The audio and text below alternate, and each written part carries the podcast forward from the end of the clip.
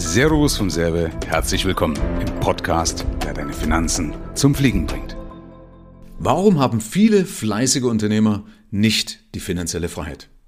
Weil genau dafür bist du doch als Unternehmer angetreten. Also es geht ja nicht nur darum, mehr Spaß zu haben, sondern im letzten Endes ja auch, dass sich der Spaß durch mehr Geld auszahlt. Dass du am Ende also sagen kannst, es hat sich auf jeden Fall auch gelohnt. Für dich, für deine Lieben, für alle ist im Endeffekt gesorgt.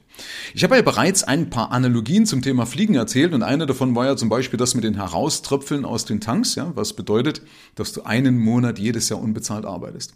Und eine zweite Analogie ist, dass die meisten Unternehmer kein Kontrollmedium haben. Also ein Kontrollmedium, mit dem Sie einfach und schnell ablesen können, wo Sie gerade stehen, also ob Sie auf Kurs sind oder was notwendig ist, um wieder auf Kurs zurückzukommen oder wie man schneller ans Ziel kommt.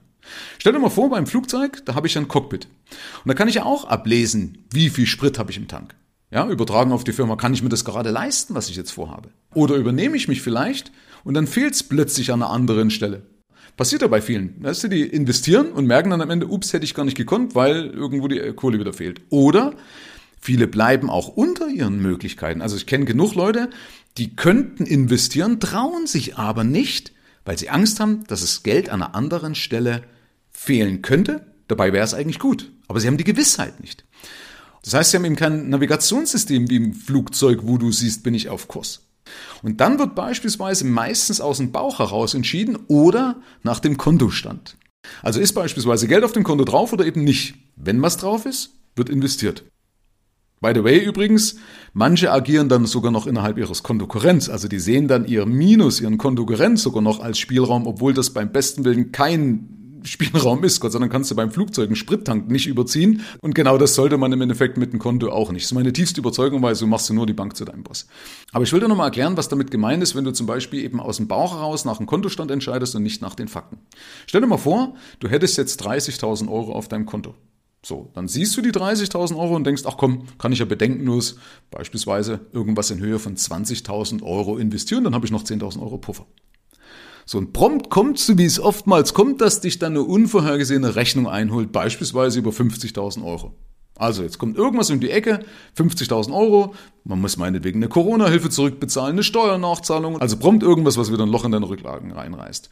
So im Nachhinein stellt sich also heraus, du hattest jetzt nicht die 30.000 Euro plus auf dem Konto, also die 30.000 zu dem Zeitpunkt, wo du die Entscheidung für den Kauf gefällt hast, sondern weil du ja die 50.000 jetzt in Abzug bringen musst, hattest du zu dem Zeitpunkt eigentlich schon minus 20.000 Euro.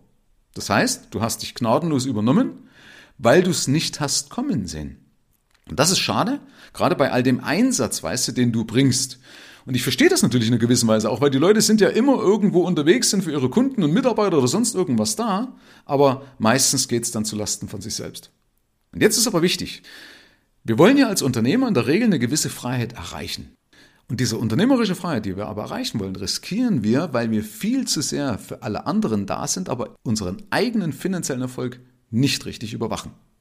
Aber wirkliche Freiheit geht nur durch Kontrolle. Also wirkliche Freiheit ist nur durch Kontrolle möglich. Und ganz ehrlich, der Steuerberater macht's ja nicht. Der dolmetscht ja nicht das, was du eigentlich brauchst, um daraus eine Entscheidung fällen zu können. Und andere helfen dir auch nicht. Das heißt, wenn du Sicherheit haben möchtest für das, was du tust, dann brauchst du selbst die Kontrolle, dass du auf dem richtigen Weg bist. Stell dir mal vor, ich sitze im Flugzeug drin, mach die Augen zu und hoffe, dass das Flugzeug mich irgendwie schon ans Ziel bringt. Nee, das funktioniert nicht.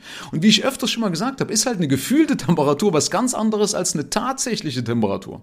Der Komiker Heinz Becker, vielleicht kennst du den, der hat mal gesagt, fand ich ganz lustig, tolles Beispiel zu dieser gefühlten Temperatur, wie man das dann mal übersetzen kann in den Alltag. Und da hat er gesagt, sagen wir mal, du hast tatsächlich fünf Bier getrunken. Vom Gefühl her denkst du dir aber, na, es waren nur drei. Also trinken wir noch zwei. Und deswegen funktionieren viele Unternehmen nicht gut, weil sie nicht funktionieren können, weil die mehr oder weniger eben im Blindflug unterwegs sind. Und das bist du, wenn du kein Kontrollmedium hast. Wie gesagt, wenn ich nicht ablese in meinem Flugzeug, wenn ich das Cockpit nicht im Blick habe, dann kann ich doch auch keine Rückschlüsse ziehen. Dann erkenne ich doch logischerweise die Chancen nicht, wie ich schneller ans Ziel komme, aber ich erkenne auch keine Risiken, wie zum Beispiel Geldfallen. Ich verschenke automatisch Vermögen und man zahlt zu viel Steuern. Ganz einfach.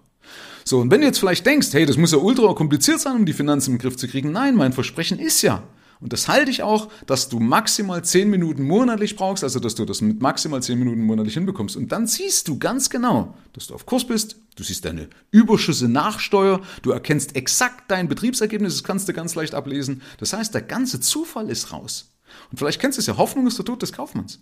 Und stell dir mal vor, wie es wäre, wenn du zu 100% im Griff hast, es im Griff hast, die hundertprozentige Sicherheit hast, dass du weißt, das, was du tust, dass das auch auf fruchtbaren Boden fällt und dass dir nichts mehr passieren kann. Ja, dass dich nicht mehr irgendwas einholen kann. Was das für ein tolles Gefühl ist. Und du weißt auch, alles, was du tust, beruht dann auf einer richtig guten Entscheidung, weil du die Zahlen kennst, weil du die Fakten kennst. Also in dem Sinne, guten Flug, bis zur nächsten Folge. Dein Michael.